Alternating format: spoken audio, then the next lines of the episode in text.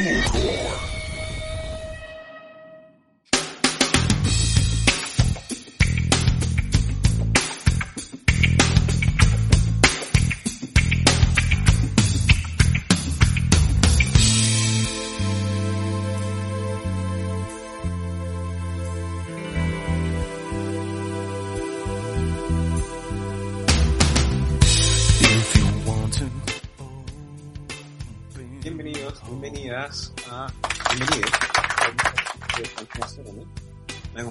Siempre mi amigo Simón Rojo, el infunable. ¿Cómo estás, Simón?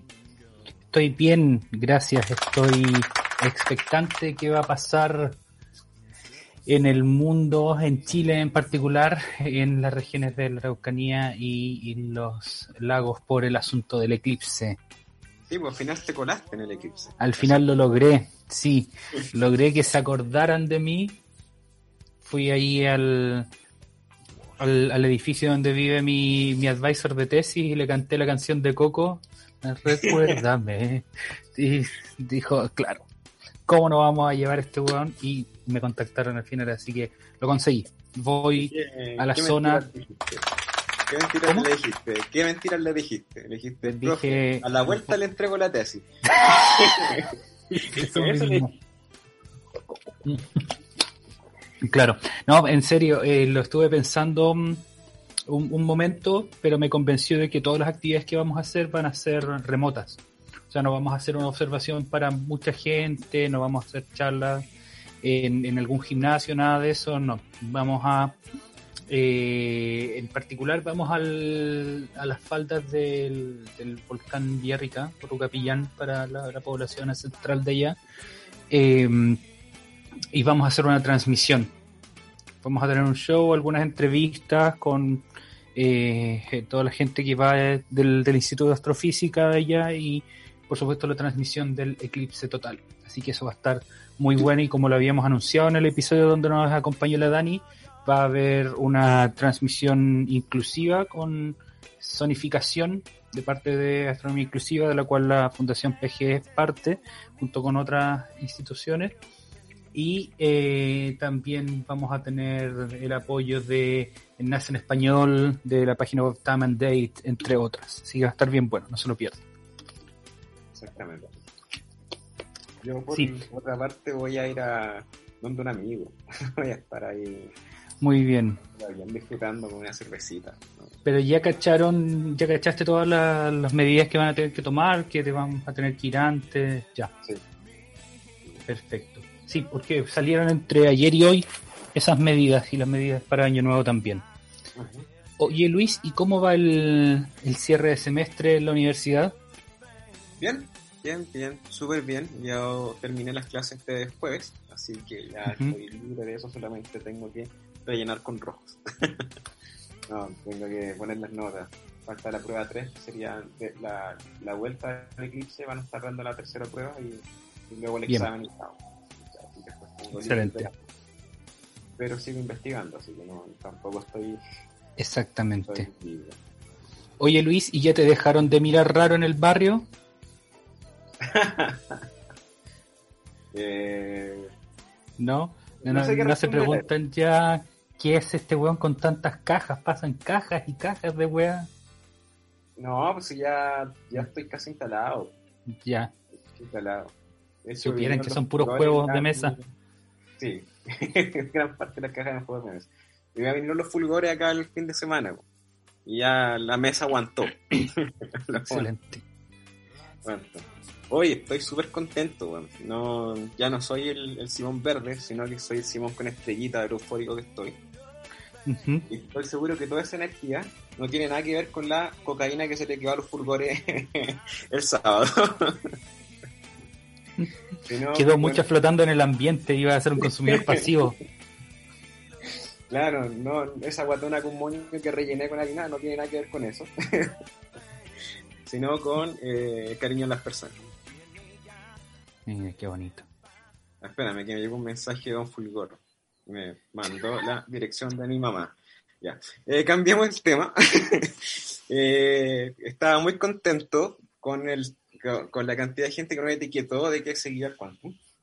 Y ahora nos mostraron las estadísticas, las vamos a compartir en algún momento, pero tuvimos un crecimiento del más del mil por ciento según Spotify. y eso es mucho. Mm, nos vamos más arriba de los índices de Spotify. es como, como los buenos que contaban radiación en Chernóbil. Estamos limitados por el instrumento. O el terremoto de Valdivia O el terremoto de Valdivia, claro. Ya. Oye, ah, ¿tú terminaste el, semestre o todavía estáis con, con alumnos? Yo terminé las clases hoy. Ah, pero todavía quedan recuperativas y esas cosas que podemos hacer sin horario. Así que es bastante más relajado. Detallito. Sí. Bacán. Oye, vámonos con el temita hoy día porque es extenso, traje mucho material. Démosle. Estaba con mucha energía. Hasta la de la cocina, le hice el aseo del departamento, fui a hacer ejercicio. Te voy a contratar para que lo hagáis acá también. Le saqué el teflón al sartén. ya. Eh, hoy día, bueno, compartí una historia que prometí que hoy día iba a hablar de mecánica cuántica. Iba con, con esta serie de capítulos sobre la física cuántica. Y el, la vez pasada hablamos sobre los inicios de la mecánica cuántica, que lo que fue la catástrofe del ultravioleta, que eh, marcó el antes y el después de todo esto. Que lo que era la catástrofe del ultravioleta, que los científicos en ese entonces trataban a la luz como si con las mismas propiedades que las ondas sonoras. Entonces, ¿qué pasaba? Que en, esta hablamos del cuerpo negro y esta caja de cuerpo negro donde si tú metías una de estas ondas, una onda electromagnética, debería estar rebotando, ¿cierto?, por todos lados y llegar hasta un equilibrio. Entonces, el cuerpo negro está a una cierta temperatura, va a tener ciertas ondas electromagnética en el interior, porque obviamente todo lo que tiene la temperatura emite radiación electromagnética. Y eh, a medida que tú vayas subiendo en el fondo la temperatura, eh, y van a empezar a caber más cantidades de eh, ondas que tengan la menor longitud o mayor frecuencia. Recuerden que la longitud de onda era la distancia que hay entre los pulsos, entre una guatita y una guatita. Pero de todas formas, yo tengo la esperanza de Perdón. Estaba compartiendo algo en cuanto Astronomy y salió con audio. Cajes del oficio. bueno, la cosa es que mientras más longitud de onda, menos energética, y mientras más menor longitud de onda, más energética. Exactamente. Exactamente. Entonces cabían en, en esta cajita cuadradita más ondas con longitud de onda más chiquititas porque eh, la condición para que quepan tiene que ser onda estacionaria y que tienen que caber justo, digamos, los extremos, eh, justo en los puntos donde no se está oscilando la onda. claro. Por ejemplo, en los extremos de la cuerda de una guitarra, para que la gente haga el, enlace a eso. Claro, esos puntos están fijos y vibra toda la cuerda entre medio. Exactamente. Entonces, aquí pasaba lo mismo, tenían que estar fijos los puntos, entonces las longitudes de onda más grandes, o sea, las ondas menos energéticas, se suprimían más que las más energéticas, las más energéticas abundaban. Entonces, si tú abrías una pequeña apertura a esa cuestión, debería salir un rayo... Un rayo láser. Un láser, claro, así, ultra energético, y dejaría la embarrada, cosa que no se ve en la realidad. Entonces, ¿cómo se pasaba eso? Era que en la, en la parte electromagnética, mientras más eh, frecuencia, más energía te cuesta producir esa cuestión. Entonces ahí se suprimían los estados más energéticos y se llegaba a, reproducir la observación. Eso es lo que se llamaba la catástrofe ultravioleta. ¿Y qué pasaba esta relación frecuencia-energía? Eh, si tú las divides te da una constante que es lo que se llama la constante de Planck y en el fondo te está diciendo que la energía viene en paquetes. Hemos llegado hasta ahí. Exactamente. Entonces, ahora les lo, que viene, lo que prometí que venía, era la famosa ecuación de Schrödinger. ¿Y cuándo vamos a llegar a la ecuación del amor? Te dirá eh, más adelante, más adelante, por cuando vea spin. Ahora voy a mencionar un poquito el spin, pero no voy a entrar en profundidad, porque es otra cuestión que dicen que qué es lo que es el spin. Eh, es como una pelotita rotando, pero no está rotando ni una pelotita. Sí, pero es que ahí les voy a explicar, bueno, vamos al tiro nomás con la web. Sí. Muchas de las cuestiones de la física cuántica nacen de la matemática y después se interpretan y se da, digamos, una explicación física o algo que se pueda entender en la realidad. Pero mucha cuestión cuántica es un formalismo matemático. Y de ahí vienen un montón de interpretaciones. Digamos, la que nosotros vamos a ver, la interpretación de Copenhague, la de Max Born, eh, en verdad. Pero hay muchas otras, como la de los muchos mundos, la de variable oculta, la del variacionismo cuántico, etcétera. Hay varias formas, pero como les digo, todos nacen desde una interpretación matemática.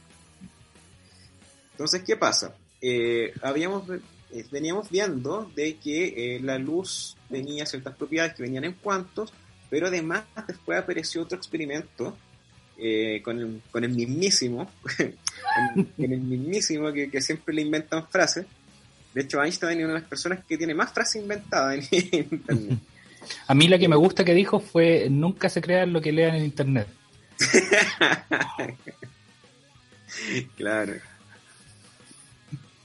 Eh, bueno, hay una, una frase eh, real que, que, él dijo, que a mí me gusta mucho y creo que va al caso, eh, que dice que todo el mundo cree en las observaciones, excepto el que las hizo, y nadie cree en los modelos físicos matemáticos excepto el que los construyó. Y eso, eso, eso, eso yo es muy buena frase, sí. De mi charla, eso sí lo dijo. Eh, ya. Entonces llegó Einstein para resolver un problema que era el problema del efecto fotoeléctrico. Y gracias a la resolución de eso, él se ganó el Nobel. ¿En qué se inspiró? En los cuantos, en los cuantos pro, propuesto por eh, Max Planck, el padre de la física cuántica. ¿Qué es lo que decía? Digo, ¿qué es lo que se ve en este efecto? Es que si viene un, fotón y le pega a un metal, por ejemplo, eh, va a producir una señal eléctrica, ¿cierto? Va a arrancar electrones, va a producir una corriente y va a generar, ¿cierto?, esta señal eléctrica. Y eso, para que sepan, es la base de los paneles solares, por ejemplo, extraer energía a partir de la luz. Y ahí aparecieron ciertas cosas muy importantes, como por ejemplo, eh, en conjunto iban haciendo también el modelo atómico de Bohr. ¿Y qué decía el modelo atómico de Bohr? Eh, ya lo voy a encadenar con esto, con esto que tiene ese núcleo atómico, ¿cierto? Positivo, ahí todavía se veía, ¿cierto? Estas partículas el, núcleo atómico, ¿cierto? Como pelotas, pelota neutrón, pelota protón, y tenía ahí el, aunque el neutrón todavía no se, no, se descubría. No. Tenía ahí el electrón dando vuelta. Y aquí también voy a hacer un, pequeño paréntesis porque me, me, llama la atención muchas veces los profes de física, más, más de colegio, que se enfocan en decir la nube electrónica y la cuestión, está muy bien, pero el átomo lo siguen dibujando el núcleo como, como Y, la, y, el núcleo también tiene ese comportamiento ondulatorio. Exactamente. Entonces, ¿qué era lo que era? Bueno, que en ese entonces no se sabía, pues, no se sabía. Entonces, ya tenía ahí un problema de partida de que si la luz antes se comportaba como onda y llegó Einstein y dice, bueno, la weá se comporta como una partícula porque viene el fotón le pega esto pelotitas electrónicas, ¿cierto? Que, que, lo que se entendía como electrón, que daba vuelta alrededor de estas pelotitas positivas, que eran los protones, y eh, los, lo arrancaba, los lo, sacaba. Entonces ahí decían, bueno, puta, el, fotón tiene una especie de comportamiento tipo partícula. Como que claro. Se transforma en una pelota, le pega esta otra pelota de electrón y lo termina sacando. Ya. Eh, entonces, repasemos un poquito el modelo de Bohr también. Eh, la pelotita, el electrón dando vueltas, pero el electrón tiene que cumplir ahora, por la cuestión de los cuantos, eh, la onda estacionaria. Exacto. Entonces, lo que decíamos que se imagina una cuerda, ¿cierto?, de guitarra entre los dos puntos, los extremos, y si tú los juntas, vas a tener una cuerda estacionaria, pero enrollada en un círculo. Claro. debería ser el, átomo de, de, Bohr, ¿cierto? Tiene eso, eso cuantizado. Exactamente. Entonces, si una, el, primer nivel, pongámosle un número, tiene 5 guatitas, el siguiente tiene que tener 6, pero entre medio, digamos, no va a haber, eh, no va a poder encontrar electrón, sino que tiene en, cuestiones definidas. en, órbitas definidas. Entonces, cuando le pega el, electro, el, fotón al electrón, lo va a hacer subir, ¿cierto?, a determinados niveles de energía. Y también, Exactamente. Eh, tiene que pegarle un fotón muy específico para poder hacerlo subir a ese nivel de energía. Claro. Eso es lo que iba de la mano con el efecto fotoeléctrico. O sea, estaba este primer prototipo del átomo. Eh, y ese átomo, ese átomo muy simple, incluso sirve para explicar cosas como las líneas de emisión del hidrógeno.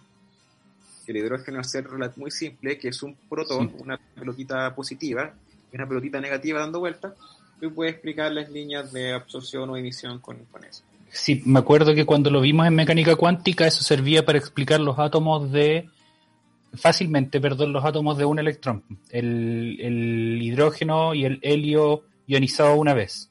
Claro, exactamente. Exactamente. Entonces ahí estaba el dolor de cabeza, así como, oye, ¿qué es lo que esto es electrón?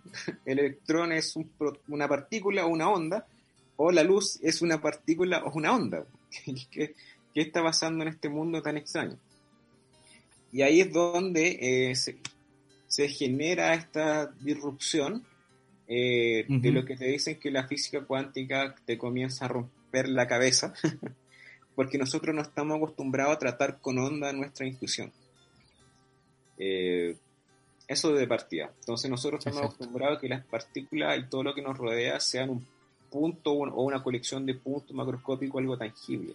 Exactamente. los comportamientos de onda, que si bien están entendidos, eh, para la intuición no son muy, muy fuertes. Entonces, ¿qué es lo que es la partícula? Es como, perdón, Luis, ¿tú crees que es una analogía buena pensar en los seres humanos que son, por ejemplo, entes corpóreos, como las partículas, pero lo que típicamente se entiende como fantasmas sería la parte de la onda? Mm, hay una interpretación de la mecánica cuántica que es la partícula sorteando una onda. Creo que podría ir por ahí. Ya. no Pero no lo sé, no, me tinca mucho. Ya. Mm. Ya, filo. La cosa es que tienes la, la partícula, ¿cierto? Y la partícula tiene unas propiedades que son definidas. O sea, tú tienes posición y momentum definido. ¿Qué es lo que es momentum? Es la masa por la velocidad. O sea, tú puedes definir la velocidad con que se mueven y el momentum bien definido. En cambio, la onda, las ondas nacen de la oscilación de un medio. Generalmente nosotros estamos acostumbrados a que el aire oscile, ¿cierto? Que los sólidos, etcétera, y eso lo llamamos sonido. Pero la luz vendría siendo la oscilación de un campo. ¿De qué campo? El campo eléctrico. Eléctrico y eh, magnético. Eh, claro, que es que el campo electromagnético, que esa cuestión se va propagando por el espacio-tiempo. ¿Y qué es un campo entonces? O sea, si la onda son una oscilación del campo, ¿qué es lo que es el campo? y el campo es, por ahora, por ahora, eh, una entidad que rellena todo el espacio. Cada punto del espacio le asigna ya sea un número o una flecha. Eso es lo que vamos a entender por campo ahora. Eh, rellena todo. Entonces tienen campos de distintas naturalezas. Tienen campos gravitacionales, tienen campo electromagnético, tienen campo de Higgs, tienen un montón de tipos de campos dando vueltas. Oye Luis, ¿cada, cada fuerza fundamental tiene un campo? Sí. Cada partícula tiene un campo también. Perfecto. ¿Sí? Bueno, va a ser spoiler. Eh, bueno, eh, la verdad es que lo más aceptado ahora es que todo es un campo. ¿cierto? Cada cuestión tiene sus campos y lo que tú ves en la partícula, ¿cierto? Es la perturbación del campo, eh, sería la onda que se propaga y eh, lo que tú ves como interacción, ¿cierto? Sería cuando estas ondas, digamos, se topan y intercambian ondas entre ellas también. Entonces, eso, esto lo voy a explicar cuando veamos la carga eléctrica en la ecuación de Dirac, que es lo que es la carga eléctrica, aunque voy a al final del capítulo, lo prometo, yo voy a explicar por qué existen los fermiones y los bosones. Y eh, esta cuestión de la carga eléctrica tiene una naturaleza matemática muy parecida a esto que tiene que ver con la simetría interna de un sistema. Entonces, eso, estas eh, oscilaciones, digamos, eh, tienen la particularidad en, en la física cuántica más moderna eh, debo decirlo así, porque estamos todavía en un punto de vista cuántica slash clásico. Ahí te voy a explicar por qué. Eh, pero por esa razón, si el electrón es un campo, todas las pequeñas rugosidades que se generan pueden generarse rugosidades con unas características muy especiales nomás. Y por eso todos los electrones del universo son iniguales. Exacto. Por eso los electrones de ustedes, de cada uno de los auditores, con los de nosotros, con los electrones del Sol, etcétera, son todos iguales en el universo. Porque la forma en que se excita el campo son formas muy particulares. Valores discretos. Pero estamos, me, estoy yendo muy en la profunda en esa cuestión. Entonces, teníamos este problema. Eh, en ese entonces, partícula onda, pero nosotros sabemos ahora que es un campo y que son propagaciones de onda. Además de Einstein con su efecto fotoeléctrico, eh, apareció de Broglie, donde al principio solamente lo hizo como una hipótesis, que decía que en verdad había una asociación entre la onda y la partícula. O sea, cada partícula tenía una onda asociada ahí, entre comillas viceversa. Y entre este tiempo se formuló esta interpretación de la mecánica ondulatoria y partícula. O sea que la, las partículas tenían esta naturaleza de eh, onda, la, eso mejor dicho, dualidad partícula-onda. Esa es la palabra que andaba. Pero, obviamente eso está errado. Pero para ese entonces explicaba muy bien ciertas cosas. Quiero remarcar eso. Que en verdad son ondas. Son ondas. Eh, ya. Entonces habíamos quedado en que el comportamiento errático y distinto de la onda, una partícula es que se genera el problema. Entonces aquí, al igual cuando te dicen, por ejemplo, que el teorema de Pitágoras, que tú lo encuentras muy lógico, pero te dicen que esto es válido solamente para espacio-tiempo plano, y después cuando tú deformáis el espacio-tiempo, el teorema de Pitágoras no, no corre de la misma forma. Aquí lo mismo, pues las propiedades de la materia cambian cuando eh, te conviertes en un campo en que las manifestaciones que nosotros vemos, las partículas entre comillas, eh, tienen funciones de onda, tienen comportamiento ondulatorio. Entonces, eh, Siguiente punto importante. La, lo que siempre te enseñan en, en la universidad básicamente la parte matemática, pero las interpretaciones tienen ciertos fallos entre medio, porque te ponen, digamos, eh, esta cuestión de que tienes la función de onda, tiene esta, digamos, mar de ondas que componen la función, y cuando tú le, le interactúas con ella colapsa a un punto, se vuelve partículas, y eso era lo que hacía el problema. Era como, imagínense la superficie del océano, y que cuando ustedes lo tocan, toda la superficie del océano así como que se vuelve una línea hacia arriba. claro. Quedara como un, no sé cómo explicarlo, un, hilito de agua así como en infinito. claro, un pic infinitamente alto e infinitamente delgado. Claro, entonces, ¿por qué tiene ese comportamiento muy raro? O sea, en un principio se vuelve matemáticamente una caja negra. Lo único que te dicen es que tú agarráis, ¿cierto? Eh, proyectáis los estados, después le pegáis por algún lado con alguno que andáis buscando, ¿cierto? Más en matemática y te arroja un resultado. Una probabilidad de migrar. Pero ¿qué pasa entre medio? ese, es el problema que, tiene mucha eh, la mecánica cuántica actualmente. Lo que se entiende, ¿cierto? Es que eh, una onda, eh, en el fondo tú puedes descomponer cualquier onda en ciertas ondas bases. Claro. Por ejemplo, el sonido de, un, de una guitarra tú puedes distinguir sus notas, ¿cierto? Porque están hechos de distintos armónicos. Exactamente. ¿Cierto? Tú tienes la frecuencia fundamental, que sería entre los dos extremos de la guitarra una guatita, después tendrías dos guatitas, tres guatitas, cuatro guatitas, y así sucesivamente son los armónicos. Entonces un sonido de la guitarra, el característico de la guitarra es una suma distinta de muchos armónicos. Y ahí genera esta onda compleja que, que, puedes ver si es que transformar no. Una inversa de Fourier al, a la frecuencia. Exacto. Ya. ¿Qué va a pasar acá? Que lo que te quería comentar ahora es algo de que se va a relacionar con el principio de incerteza de Heisenberg, que es una propiedad netamente de las ondas.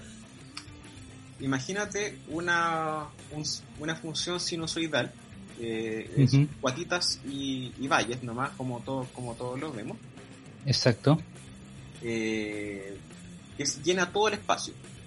Como un, como un océano, imagínense la superficie del océano que llena todo el espacio, pero solo la superficie. Fíjense con esa parte.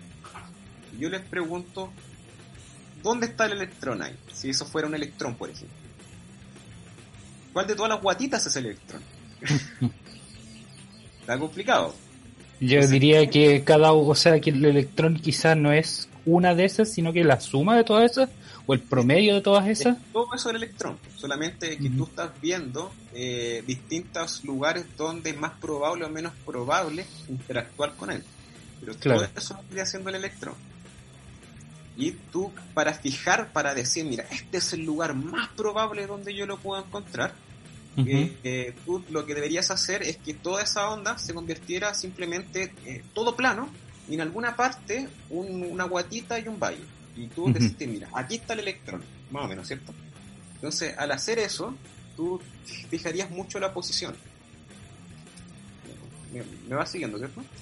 Sí, sí, sí, sí fijarías mucho la posición y el resto de las ondas se vería un, plano, ¿cierto? Claro, eh, porque no tienes nada por ese lado. Claro. ¿Qué pasa? La velocidad de propagación de onda, eh, bueno, una onda, ¿cierto? Generalmente se modela con ondas planas, que sería una amplitud, ¿cierto? Que es que tanto se levanta del punto de equilibrio por una exponencial compleja. que es la cuestión de Euler, la, entidad de Euler, E elevado a i teta es igual coseno de teta más i seno de teta. Y ahí aparecen las funciones trigonométricas, coseno el coseno, que si tuvieron... Eh, ¿en, qué, ¿En qué lo pasan el seno el coseno en el colegio? El segundo medio en matemática. Segundo medio en matemática. Van a acordarse de esa, esas ondas que se ven. Entonces, eh, dentro de eso va eh, lo que se llama el vector de onda, que tiene que ver con la longitud de onda y en la dirección donde se va propagando y además la frecuencia angular y eh, el tiempo de evolución de, la onda, cómo se va propagando. A partir de eso tú puedes sacar la velocidad.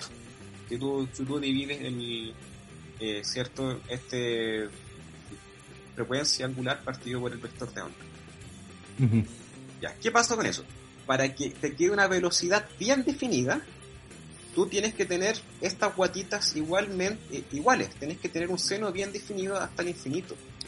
Si es que tú lo haces, que todo converja a una pura localidad, veas todo plano y simplemente este pic, eh, vas a indefinir la velocidad. Claro. Entonces, eh, ahí está ahí empezando a decir, bueno, y si defino la velocidad, te tiene que esparcir la función de onda por todo el espacio y recién ahí eh, aumenté la presión y la velocidad, pero eh, perdí precisión en el espacio. Mm, eso me suena conocido. Claro, y evidentemente eso es lo que es el principio de incerteza de Heisenberg.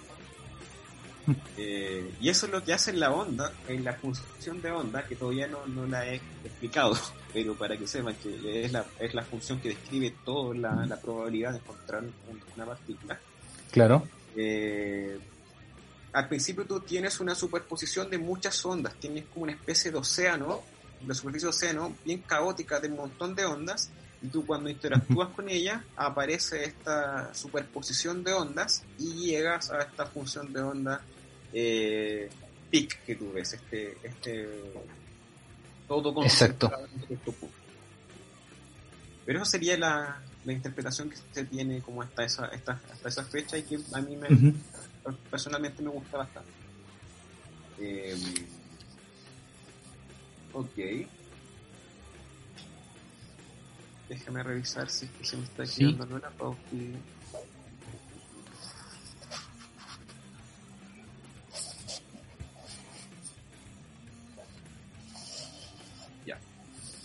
Supongo que eh, podemos dejar hasta aquí este primer bloque.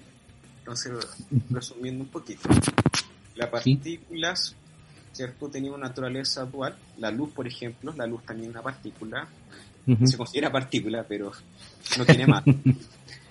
eh, que eh, tiene este comportamiento de onda partícula que estuvo dado por ciertos experimentos. Einstein decía con su fotoeléctrico que la, la, luz, por ejemplo, tenía un comportamiento como partícula. Eh, las ecuaciones de Maxwell y todo los otros experimentos decían que se comportaba como luz, ¿cierto? Todos estos patrones de difracción en, en, óptica geométrica y cosas por el estilo, la luz es una onda, partícula, Sí. mismo con electrones, etcétera.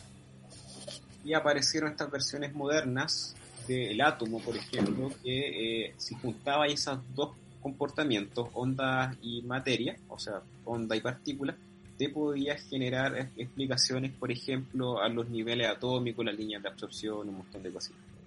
Entonces, bajo esa superposición, eh, te sabía ver eh, si tenía este comportamiento nuevo de onda, de, que cierto son perturbaciones de un campo que llena todo el espacio, te genera esta cuestión de que si tú eh, intentas saber específicamente la velocidad, pierdes precisión en la posición, porque ya Claro.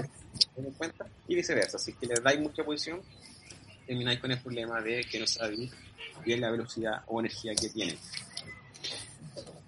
Bueno, y principio- para los que les gustan más matemáticas, eso se puede, es pura transformada de Fourier. O sea, cuando Exacto. en cálculo, en ecuaciones diferenciales y todo eso, la transformada de Fourier te dice que tú puedes descomponer una onda, bueno, una serie de Fourier, perdón, Ujú. eh, en un montón de ondas planas, de seno y coseno. Y la transformada Fourier lo que te dice es que tomáis eh, esas ondas y la, te dice cuáles son las frecuencias que tienen que tener para formar esta onda grande que tú estás tratando Claro. de eh, descomponer. Eso se relaciona también con lo que hablábamos recién de la cuerda de la guitarra, que el, el movimiento ondulatorio de la cuerda de la guitarra no es una, o de muchas ondas, incluso la de nuestro sonido, de nuestra voz, perdón, no es una onda pura, sino que es una suma de muchas, muchas ondas. Exactamente. Exactamente. Y ahí les voy a dar un spoiler que, que después en los capítulos más adelante el Marte dirá y cosas así. Eh, que tú puedes ver, ¿cierto? Que el, el campo eléctrico se propagan estos fotones, que sería la perturbación, ¿cierto? del campo electromagnético. Tú puedes pensar que el campo electromagnético está hecho por puros fotones. que sería el, eh, Sí, el- lo, lo opuesto. Y está hecho de, de estas partículas fundamentales. Así que eh, con eso los dejamos para, para que lleguemos al- a los experimentos de física cuántica. excelente.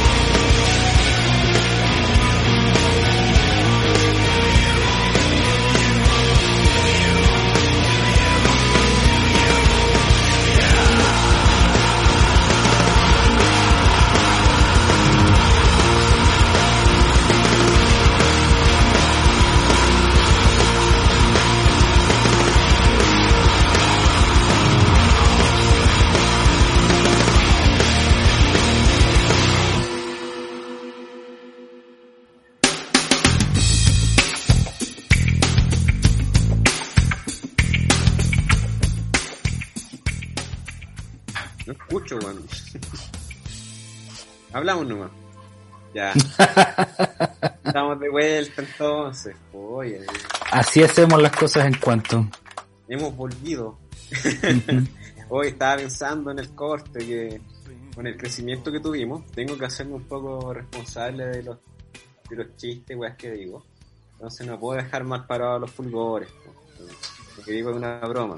Los fulgores lo que consumen es cocaína totalmente terapéutica. Es orgánica, sí. Sí, es vegana, no hace daño al ambiente. Sí. Así que sí, no, no lo discriminen. Ya, oye, sonaba Evidence de Faith No More porque esto tenía... eh, eh, hay que tener evidencia para hablar de física cuántica. No, no, como decía, no solamente hay que basarse en la, en la matemática, sino que también tiene que responder a la realidad. Entonces, ahí es donde se empiezan a hacer estas interpretaciones y estos choques. Ya.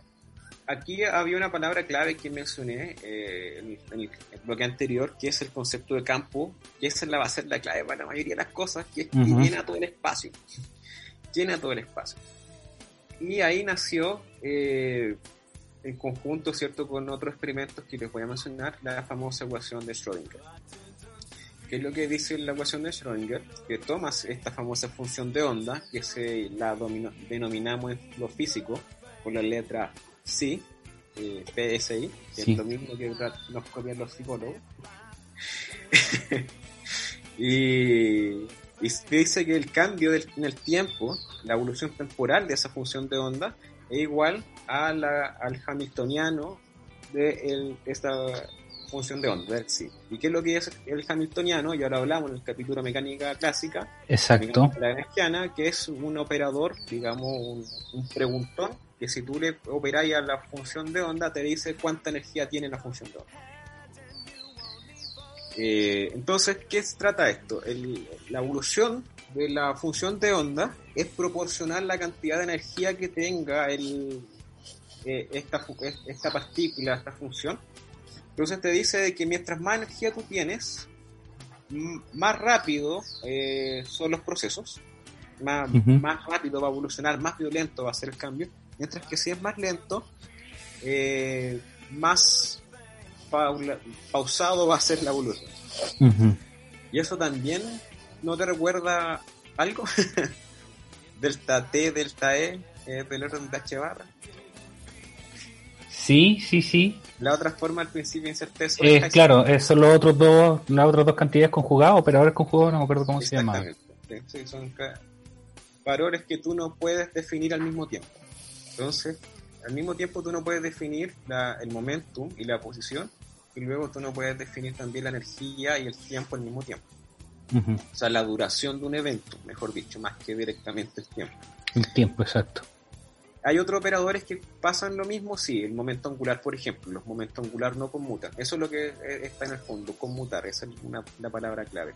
Si yo mido primero el momento angular en X y en Y, no es lo mismo que después lo mida en Y y después en X. Es como Claro. un cubo Rubik. Eh, eh, imagínenselo bien armadito, no es lo mismo que gire para abajo y a la izquierda que para la izquierda y Sí. para abajo.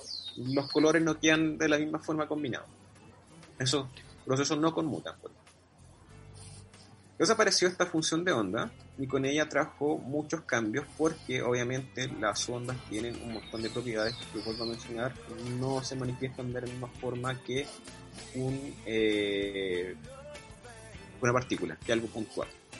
Una de esas, y el gran famoso es el efecto túnel. Y el efecto túnel nace de la magia matemática de que la función llena todo el espacio. ¿Qué pasa? Tú la función de onda, tú la hacías evolucionar y en algún punto tú le pones una especie de pared de energía, de potencial, con la que se Exacto. Que eso, perdón, en el, en el caso de los átomos representaría el hecho de que no se pueden mover de nivel de energía. Por ejemplo, un potencial colombiano. Eh, Ah, ok. linkémoslo al tiro con, con- con las funciones termonucleares de la estrella. ¿Ya? Cuando vienen dos protones y se tratan de juntar para hacer un átomo, tienen que romper, ¿cierto?, esa repulsión que tienen, eh, que porque son dos partículas positivas, y Ujú. eh, cuando van a chocar, ¿cierto?, la, la fuerza eléctrica se vuelve muy fuerte. Recuerden que eh, a medida que tú te acercas, ¿cierto?, aumenta con el cuadrado la distancia. Ujú. Entonces se vuelve muy fuerte la repulsión y salen disparados. Entonces, ¿en qué momento, cómo lo hacen para, para encender las reacciones nucleares? Entonces, eh, eso que tú estás teniendo, ¿cierto? Es una pared que en el fondo matemáticamente nosotros lo expresamos como una barra de energía. Exacto. Pero en el fondo recuerden que la energía y la fuerza son propiedades que van de la manito, que, que, que aplicarle un operador, pero esa información que van, van de la manito. Entonces ya, viene, tú tiras un chorro de partículas, de, pero chorro de partículas en el fondo son, tiras un, un montón de perturbaciones, de oscilaciones que van propagándose por el, el espacio de esta función de onda Exacto.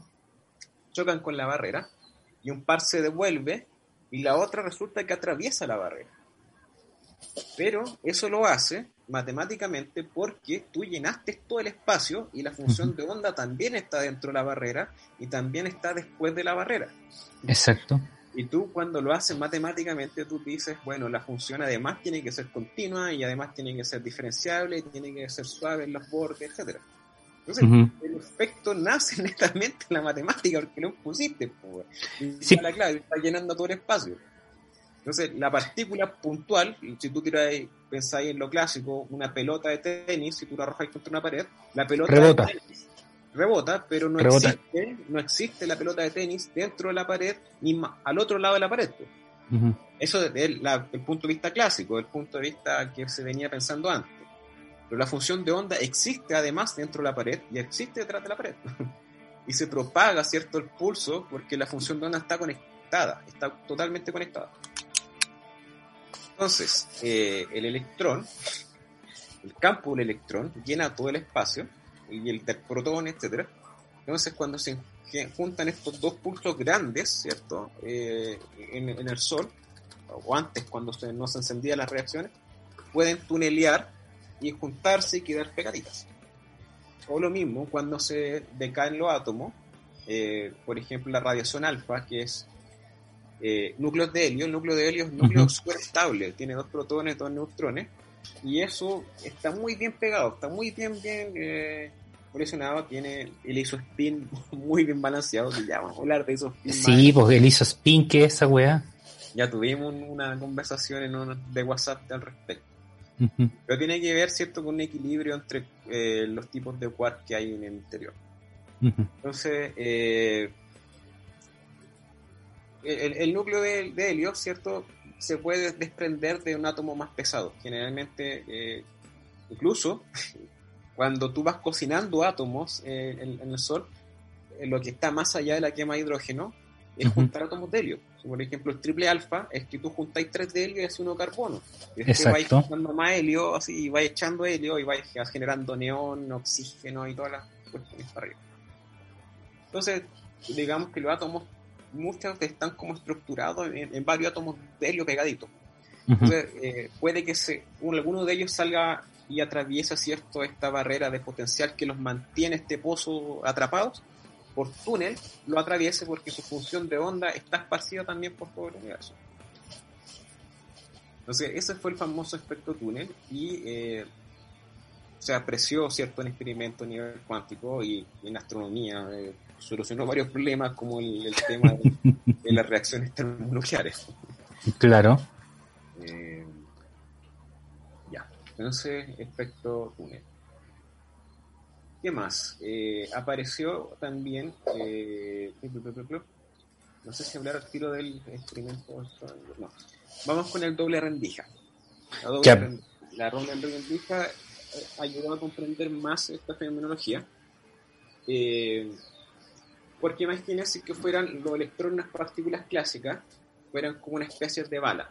Entonces, si tú la disparáis y hay una pared en un hoyo, Ujú.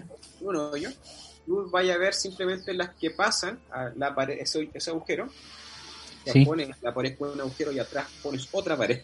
Van a, en la pared de atrás van a quedar incrustados como las que pasaron por el agujero, ¿no? Solamente las que pasan, correcto. Claro, y tú vayas a ver más o menos que están contenidas en el círculo eh, proporcional, ¿cierto? Muy parecido al, al agujero que tú tenías. Ujú. Eh, ya. Entonces, acá empieza a, a meterse la física. Entonces, imagínate que tú tienes dos, dos lugares donde puedes producir partículas. Entonces, metes un átomo adentro. Entonces, tú, y el primer experimento, tú puedes medir dónde se encuentra el átomo. Entonces, Sí. eh, una máquina mete al azar el átomo en cualquiera de estas dos cajas. Entonces tú vas y mides en dónde se encuentra y tú ves, tú compruebas primero de que eh, haya metido con la misma probabilidad a un lado que al otro. Entonces déjalo que quede en 50 veces en una y 50% el otro. O sea, si tú haces 100 mediciones, eh, 50 veces va a estar en la caja roja y la otra 50 en la caja azul. Digamos que el Claro. de eso ahí. Ya. Esa caja, en el experimento 2, se puede abrir y va a lanzar el, el- el átomo que estaba en su interior. Se abren las dos cajas, pero va a salir de, digamos, de, de- de una. Entonces, si tú abres solamente una al principio, si sale la roja, o sea, caja roja. Eh, una caja roja, una caja azul. O caja 1, caja 2, caja A, caja B. Si tú abres la caja 1, roja, etcétera, va a salir, ¿cierto? El átomo disparado y tú verías que está hecho por la caja roja. Si tú ab- abrís la azul, la 2, la B, vas a ver que está, lo dispara hacia la zona B. Pero la Claro. magia viene cuando tú abres las dos al mismo tiempo. Exacto. Salen las dos cosas disparadas y tú vayas a ver de que va a empezar a haber un patrón de interferencia en la pared. Y eso eh, tiene que ver de que estas ondas existían, ¿cierto? En ambas cajas, digamos, estaban las probabilidades. Claro. la llena todo el espacio y cuando salieron se fueron superponiendo y generaron estos patrones de interferencia. Son la, la onda avanza, son con el se abren, digamos, con Sí. el cuadrado a la distancia. Entonces va a observar un, un patrón, como, Claro. lo podríamos describir. Eh, donde, imagínate, divídelo en seis partes. Entonces, en la primera parte vaya a tener una zona muy concentrada de, par- de- de partículas. Va avanzando hacia la derecha, empieza a disminuir, sigue avanzando un poquito y vuelve a estar muy concentrado y sigue avanzando hacia la derecha, eh, disminuye y después extremadamente concentrado, después un poquito menos y después Sí. un poquito menos. Dibuja de esa forma. Entonces, ¿qué pasaba? Eh, estos experimentos que dijimos yo de, la- de las cajitas hacen alusión a la doble rendija. Cuando tú disparabas ahí ciertos electrones y pasaban por esta cuestión, eh, tú lo que hacías era acotar mucho la posición por las rendijas. Y que lo que pasa cuando acotáis la posición, la velocidad sale para todos lados Exacto. y tienden a acumularse en ciertas partes y se, y se dispersan. Entonces ahí nació esta interpretación ya como loco, si la- los electrones de verdad tienen una- un comportamiento como onda. De hecho, eh, si tú tomas la función de onda eh, y ves la probabilidad de medir cada una de estas cosas, te va a dar exactamente el patrón. No necesitáis que sea partícula. Ya con la pura función de onda, eh, te, te reproduce todo lo que necesitas de la cuántica. Excelente. El, en ese caso, bueno, voy a aprovechar de sacarme una duda. Yo en un momento leí que cuando el- un electrón pasaba por una de las rendijas, bueno, no se puede hablar de que un electrón pasa por una de las rendijas. El electrón, la función de onda del electrón atraviesa las dos rendijas al mismo tiempo, entonces Claro. va a estar interactuando con sí misma, porque después de la rendija, en cada rendija se forma un frente de onda como si la rendija fuera un nuevo origen de la onda. Lo mismo que si ustedes hacen pasar un montón de olas a través de un espacio muy estrecho, las olas después va a parecer que salen de ese espacio muy estrecho. Ese fenómeno se llama difracción. Entonces, del otro lado de la rendija, el- el- la función de onda interactúa con sí misma. Sí, pues. Exactamente. Son distintos pulsos que se van propagando. Imagínate, la luz también es un, el, el campo electromagnético son ondas Sí. que se van superponiendo, porque el campo está, digamos, Sí. superponiéndose a sí mismo. De hecho, ese experimento de la doble rendija se puede hacer con la luz y aparece ese patrón. Es muy, muy bacán. No se te escuchó para nada eso. Sí, exactamente. Luis tuvo un pequeño problema técnico, así que Sí, con mi micrófono murió. después va, va a, um, ¿cómo, cómo decirlo? Va a vengarse por la gente que le vendió eso. eso. Es como, como Troncha Toro en, en Matilda, cuando va a vengarse con el papá de Matilda porque le vendió un auto entero malo, lo mismo va a hacer Luis. Eh, el problema es que si quema un local, probablemente se queme mi edificio también porque está debajo del... ya. Bueno, eh, eso en resumen con la doble rendija. La clave para entenderlo era que esta función de onda llena todo el espacio. Exacto. Está, está en todos los lugares, llena todo el espacio y, y ahí aparece como es. Es como si fuera agua. Entonces, si tú mandas Ujú. un frente de onda en el agua y le pones dos cuestiones, se va a empezar también a hacer este patrón de, de superposición. Ok.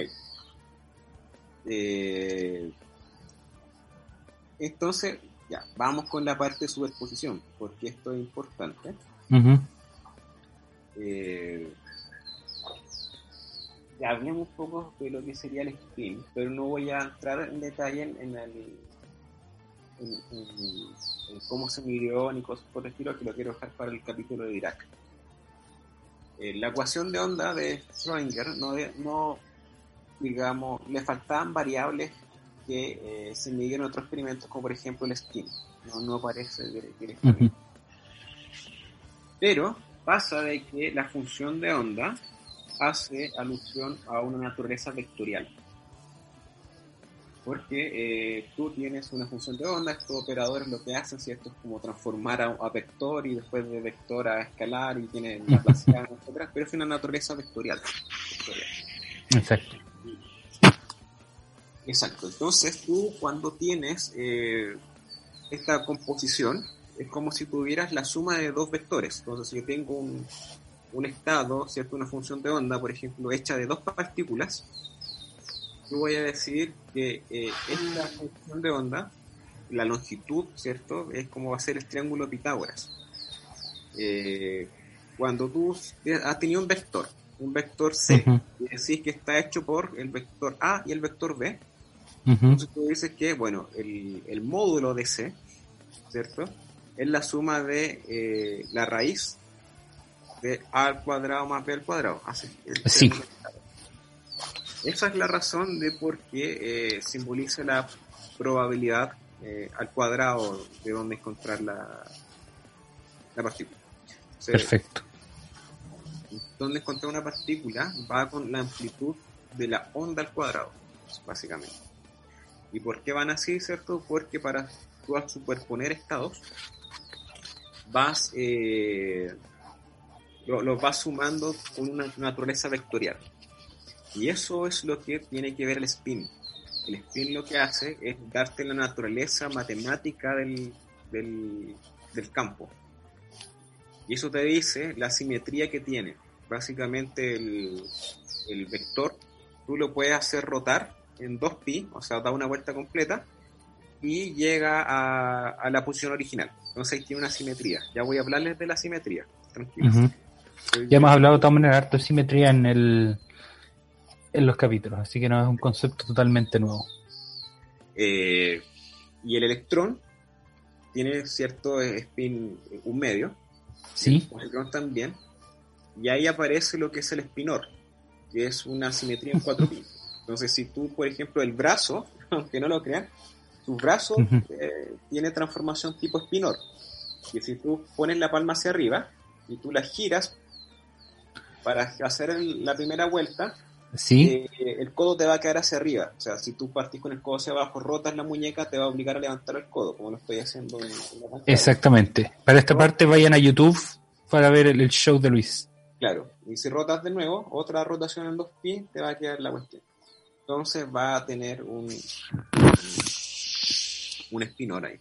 Entonces cada una de las cuestiones te va diciendo cómo rotan la simetría. Entonces ahí Ujú. también hacen relación entre spin y polarización de la onda. La polarización es cómo va rotando la onda. Entonces por eso dicen el gravitón que tiene que responder a la onda gravitacional y, y cosas por el estilo. Eh, entonces, eh, y ahí aparecen dos cositas importantes. La conmutatividad.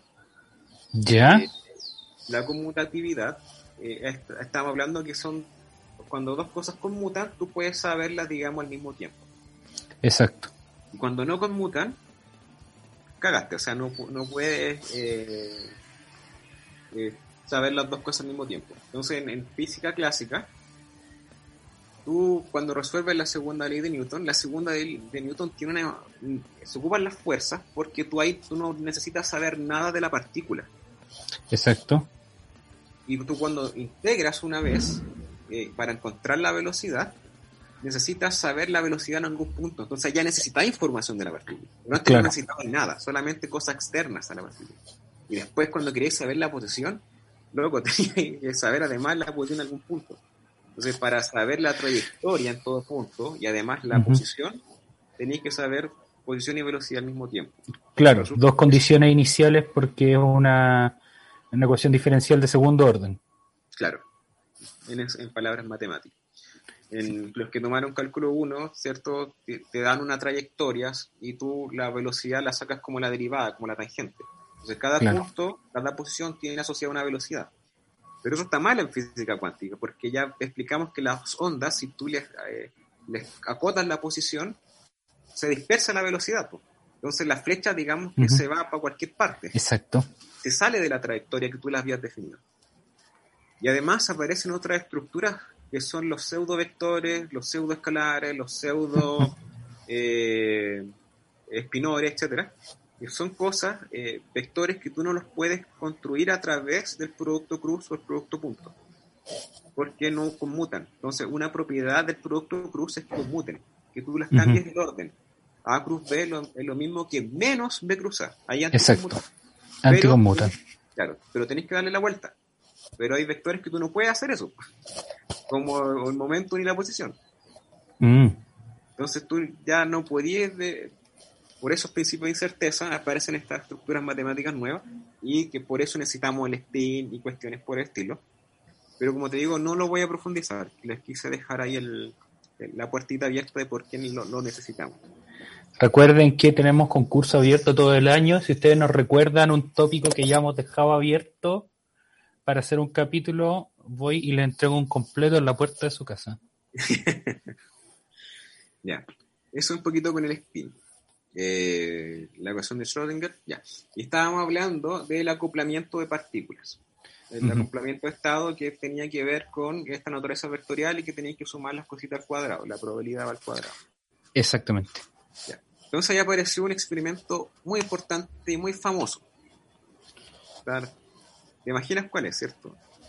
El de Stern-Gerlach, no, no me acuerdo cómo se llama. No, el el, del- del... el- el gatito. Ah, ya, ya, perdón, está, está adelantándome, sí. Sí. Ya. Ya, ¿qué decía el gatito de Schrödinger? Que el experimento, que si tú agarras el gato, lo metes en una caja y lo vayas a botar,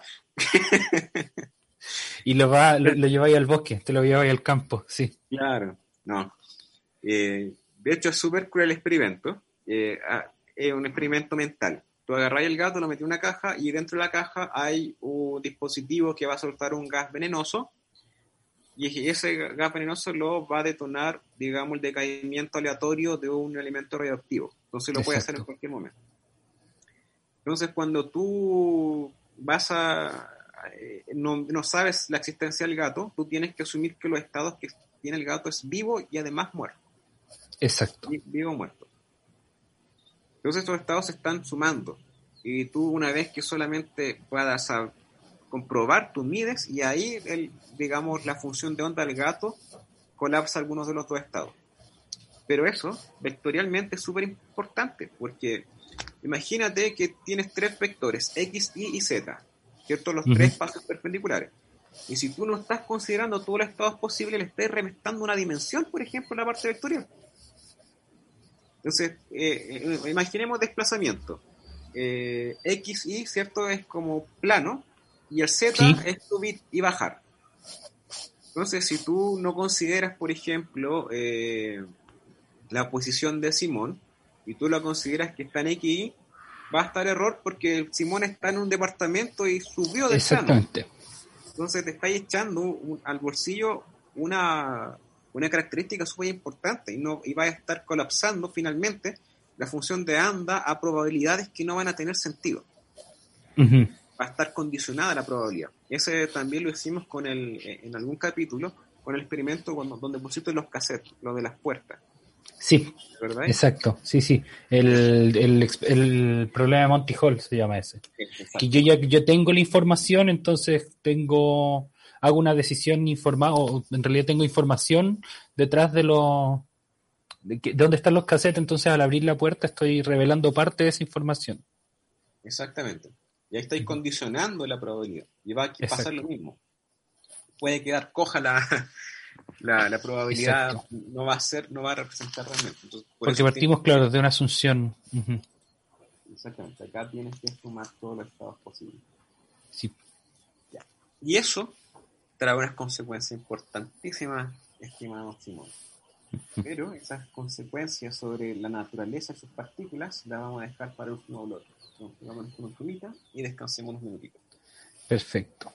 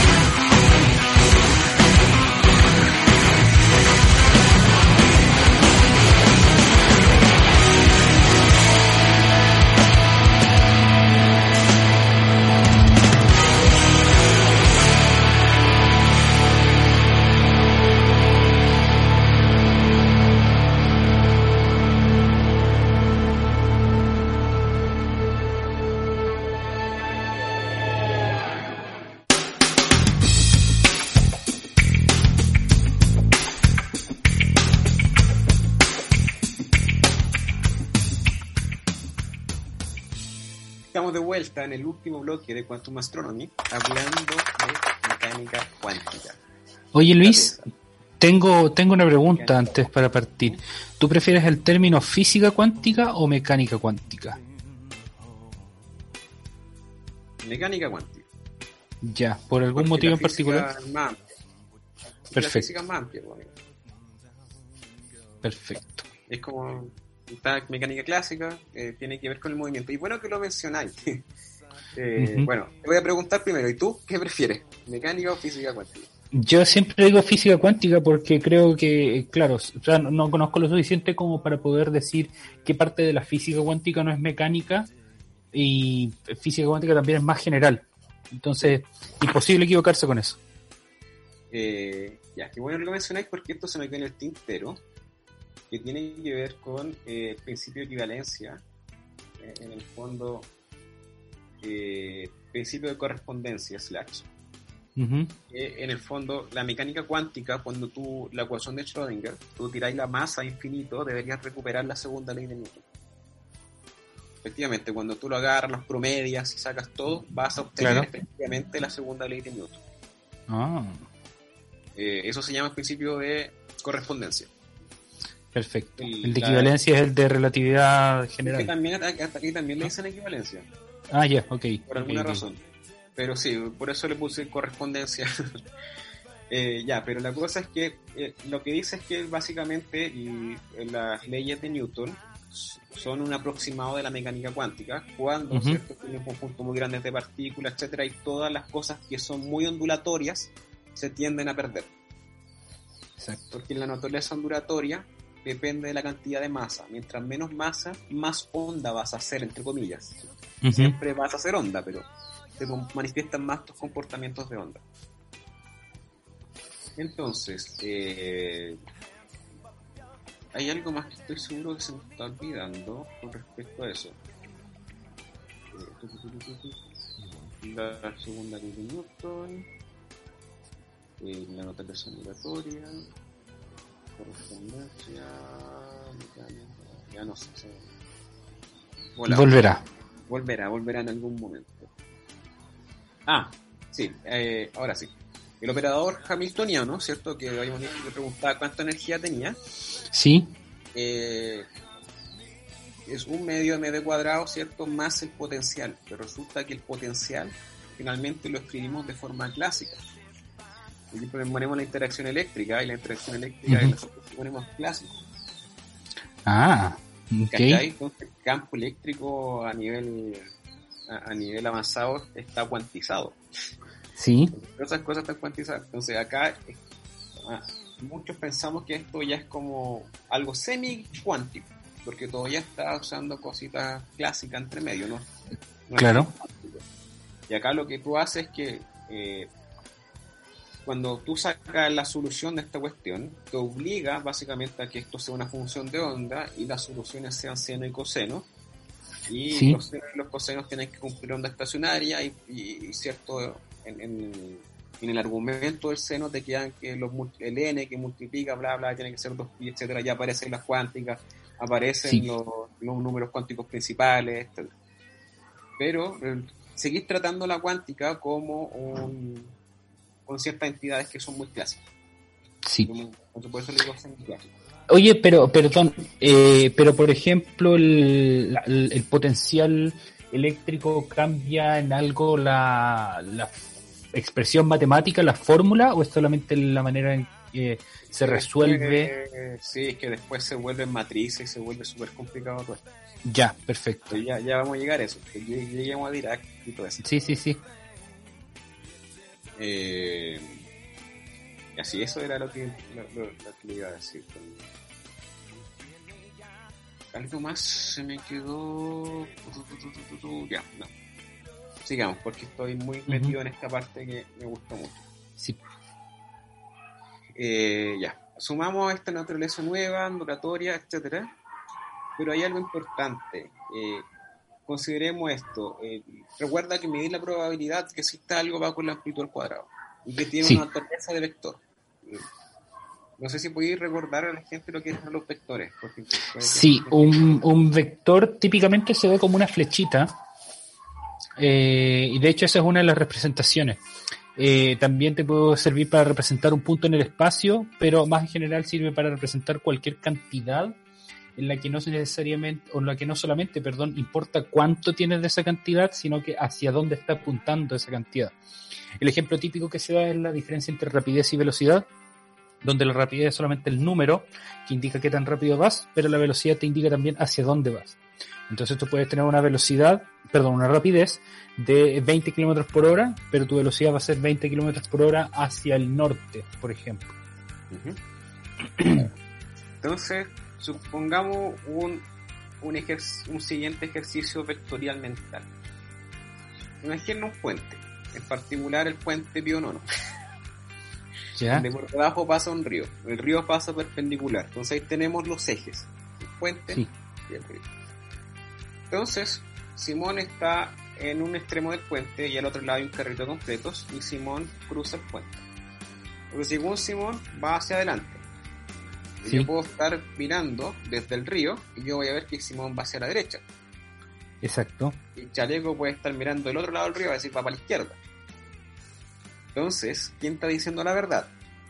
Ah, La cosa es que todos dicen la verdad, pero desde puntos de vista distintos. Entonces son mar- lo que llamamos marco referencia. Nuestra verdad, nuestra información, lo que estamos observando es consistente bajo nuestro marco de referencia, pero la- lo objetivo es la flecha que va desde donde partió Simón hasta el carrito completo. Exacto. Y eso es un invariante. Entonces, eh, independiente del marco de donde estemos, debería dar el mismo resultado. Y la, finalmente, si tú en este caso vas rotando el marco, eh, si yo, por ejemplo, me diera la vuelta, eh, ahí tú estarías caminando hacia mi izquierda. Sí. Y ahí encontraría lo que diría la otra persona, etcétera. Entonces esto se llama transformaciones lineales, que es básicamente multiplicar por algún numerito, que es cosa que te permita cambiar el marco de referencia y decir, bueno, mira, acá está esta persona bajo mi cuestión y si lo damos vuelta encontramos el tuyo, es que multiplicamos por este número. Claro. ¿Qué En... Sí. No, no, sí, di lo que tenía. Ah, iba a decir que esto, esta idea de marco de referencia es algo que es súper local. Eh, yendo al otro extremo, a la cosmología a gran escala, eh, se supone que no existe un marco de referencia global. De nada, todos los marcos de referencia son locales. Y el marco de referencia más usado es el que está centrado en nuestra persona. Entonces, ustedes pueden imaginarse que son el centro de su propio marco de referencia y su propio sistema de coordenadas. ¿Qué va a pasar ahora, Simón? Voy y me compro el completo, eso va a pasar. Uno, No sé. Y una, y una sopa y pillas para variar. Ya. Eh, imagina ya. eh, eh, vas con la Claudia. Ya, perfecto. Claudia. Son dos partículas que están ahí yendo. Entonces está el estado. sí, eh, no, no sé si funciona. Eh, ya. Ah, oh, me- que es difícil pasarlo a ti si, si son partículas rojas o azules. Ya, quédense con colores. Partícula roja y pueden ser azules, cualquiera de las dos. Entonces, Ya. partícula roja, roja, azul, azul, y puedes tener roja, azul o azul, roja. Esas Claro. cuatro combinatorias, cuatro combinatorias, cuatro combinatorias. Entonces, lo que yo vaya viendo en cualquiera de esas partículas, la combinación es que si yo las voy transformando en estas cuestiones. Y estas, la, la, digamos, la partícula, la interacción que yo voy a ver, es, se suman, ¿cierto?, con los cuadrados de las cuestiones, como vimos en, en los vectores, por Pitágoras. Sí. Entonces, yo quiero ver cómo es el sistema. El sistema va a ser una combinación, ¿cierto?, que la amplitud al cuadrado del sistema rojo-rojo, azul-rojo, rojo-azul y azul-azul. Porque son todas las combinaciones posibles que hay, sí. Exactamente. En el fondo sería como que la, la, la, a la Claudia y el Simón se compraron un, Simón, un completo completo, completo sobaipilla, sobaipilla Ujú. completo, sobaipilla sobaipilla. Exacto. Algo, algo por el estilo. Ya, Entonces, si yo me muevo al sistema de referencia, lo, lo cambio, le hago esta transformación lineal, eh, multiplico por un numerito, pongámosle A, un numerito Sí. cualquiera, o podemos álgebra, el numerito A. Eh, espera, un momento. ¿Esto tiene algún propósito aún? ¿El, el, el multiplicar? Sí. Está reflej ya, ok. Está reflejando alguna algún hecho Sí, físico. Ya. Que tenía la duda si es que era un ejercicio matemático de momento o algo más. No, no. Multiplicas por esa cuestión para transformar el sistema. Al- a cómo lo vería yo, por ejemplo, cómo lo vería otra persona. Pero si tú aplicas de nuevo la transformación, tienes que volver al punto inicial. ¿Cierto? No, no, no, no te tiene que quedar... eh, no te puede cambiar. o sea, si es que, digamos, yo es- estoy yo mirando de un lado el río y está chaleco eh, en el otro lado del río, si aplico mi, mi, mi transformación a- para ver el de- cómo lo ve chaleco y después le aplicas de nuevo, llegas donde yo. po. Entonces Sí. no, no debería, quedar, debería quedar igual. Entonces, por ejemplo, ustedes dos compraron completos, Mm. completo completo. Entonces la amplitud del completo, ¿cierto? Eh, va a ir la, el- la transformación lineal con su amplitud al cuadrado. De vuelta va a quedar lo mismo, entonces tienes que eh, va a quedar la misma amplitud, ¿cierto? Pero le agregáis este otro factor a al cuadrado, que es el, el número de la transformación. Entonces, como se midió la misma probabilidad, cancela la probabilidad y te queda que A al cuadrado es igual a 1. Por lo tanto, Sí. A puede valer Es igual. más o menos 1. Sí. 1 o menos 1. Y si eso lo reemplazas, te van a dar dos opciones. A que eh, se cumplan las dos probabilidades o que una sea menos la otra. Y para que eso pase, tiene que ser necesariamente cero. Para que un número sea, un Sí. número positivo sea igual a su negativo, Sí, tiene que ser necesariamente cero. cero. Exactamente cero. Y esas dos partículas que están ahí, mm, es improbable medirlas en el mismo estado. Entonces ahí aparecen los fermiones. Ya, Y ahí perfecto. con la otra, con el positivo, te aparecen los bosones. Entonces con esa simetría, eh, te aparece la nat- naturaleza de los dos tipos de partículas que dividimos el mundo entre los, los ladrillitos y, y los, y el pegamento. Exacto. Entonces, eh, los, ¿Cuál, espérate, bosones ¿qué fue, ¿cuál fue el nombre que dijiste? El algo y el pegamento, que vi justo. los ladrillitos. Eso, los los ladrillitos. Sí. Son los ladrillos Sí. que te dicen de que eh, eh, no pueden estar en el mismo estado cuántico. No lo pueden. Claro. La probabilidad de medirlo es cero. Más, en, en la siguiente les voy a mostrar de que tiene que ver con la paridad de la función. Los fermiones tienen una paridad, son impares, los bosones son pares. Y los bosones son el pegamento que une los ladrillos. Claro.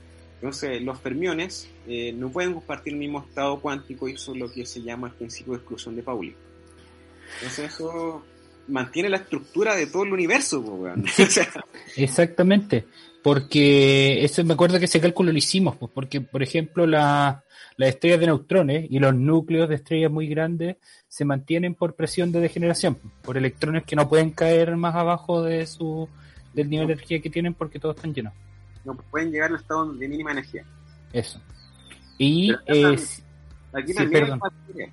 Porque ¿Cómo? Aquí, digamos que en la materia también pasa que lo- los electrones no pueden estar compartiendo el mismo estado. pues. Entonces, por ejemplo, la nube electrónica también se va, se va acomodando porque los electrones no pueden compartir el- los mismos niveles energéticos. Entonces, esta cuestión es súper profunda. Eh, también eh, mucha materia está lo que se llama degenerada. sí, Eh, el- el- los clavos, por ejemplo, son degenerados. O no sé si hay escuchado que, por ejemplo, Júpiter o Saturno, o alguno de los dos, tiene eh, hidrógeno metálico. sí, sí, hidrógeno a muy alta presión.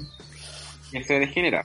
Es básicamente porque tiene un comportamiento similar a los metales, pero es porque está degenerado y los Sí. metales son gases degenerados. Y eso es Hidrógeno Carol Dance.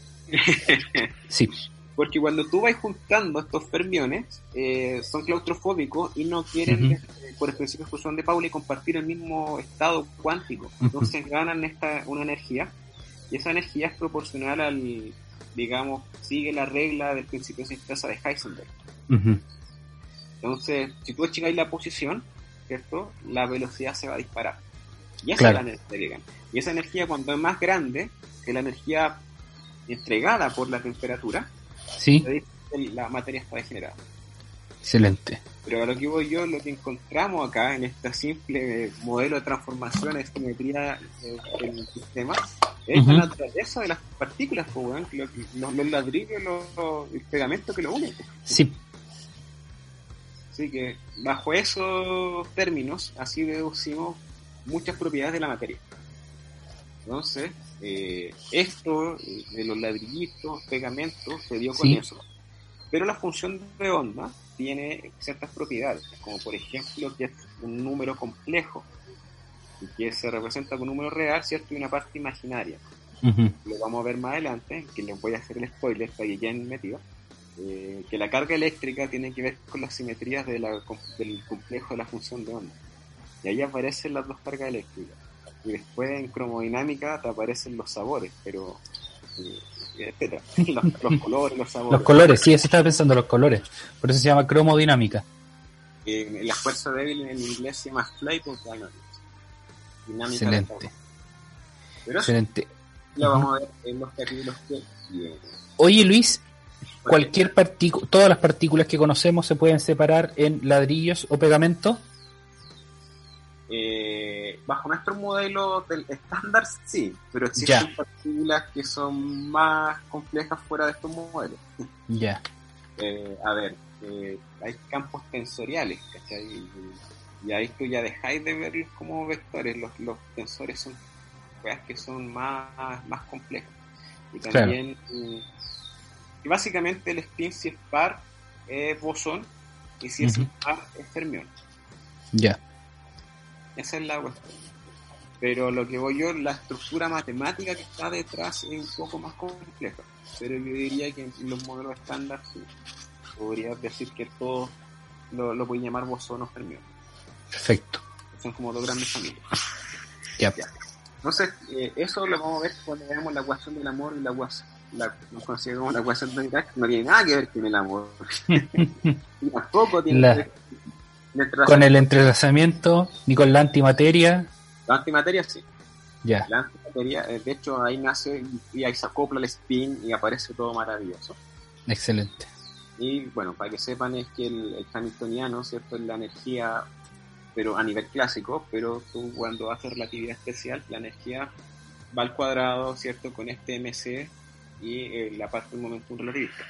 Y ese MC, recuerden que tiene que ver con que tú te estás moviendo por el tiempo. Entonces, para hacer Sí. compatible esta versión relativista, se tiene que volver en matriz, se aparecen cuestiones, y ahí aparecen lo, la, la antipartícula, que son funciones de onda que entre comillas viajan a- para, al inverso del tiempo, pero no es así, ya vamos a explicar por qué, y aparecen los electrones con carga positiva, y ahí aparece esa simetría que estoy mencionando. Así que no se pierdan los próximos capítulos del cuánto, porque vamos a hablar ya de, de física cuántica de campo. Y bueno, el entrelazamiento cuántico da cosas de Schrödinger, así que no, no tiene nada que ver con la cuestión del amor. Lamentablemente, todavía no encontramos la fórmula del amor. Sí, bueno, no- yo necesito esa fórmula la. Muy Ya, bien, súper. Ha sido un capítulo Excelente largo. capítulo. Sí. Pero llegamos a una conclusiones muy bonitas. sí. Ya bien explicado aquí desde primeros principios. Eh, les vamos a reiterar la invitación a que se unan al streaming oficial de que está eh, que va a publicar la eh, perdón, el Instituto de Astrofísica de la Pontificia Universidad Católica de Chile. Vamos a estar desde las faldas del volcán Villarrica o Rucapillán eh, transmitiendo todo el día 14 de diciembre, viernes 14 de diciembre, con hartas sorpresas científicas. Y también hay algunos concursos que van a estar eh, vigentes dentro de la próxima semana. Mientras Luis se despide, yo los voy a buscar para anunciarlos. Sí, eh, quería agradecer también nuevamente a todos los que nos escuchan. Eh, de verdad nunca esperamos que fueran tantas personas las que escuchan el cuanto.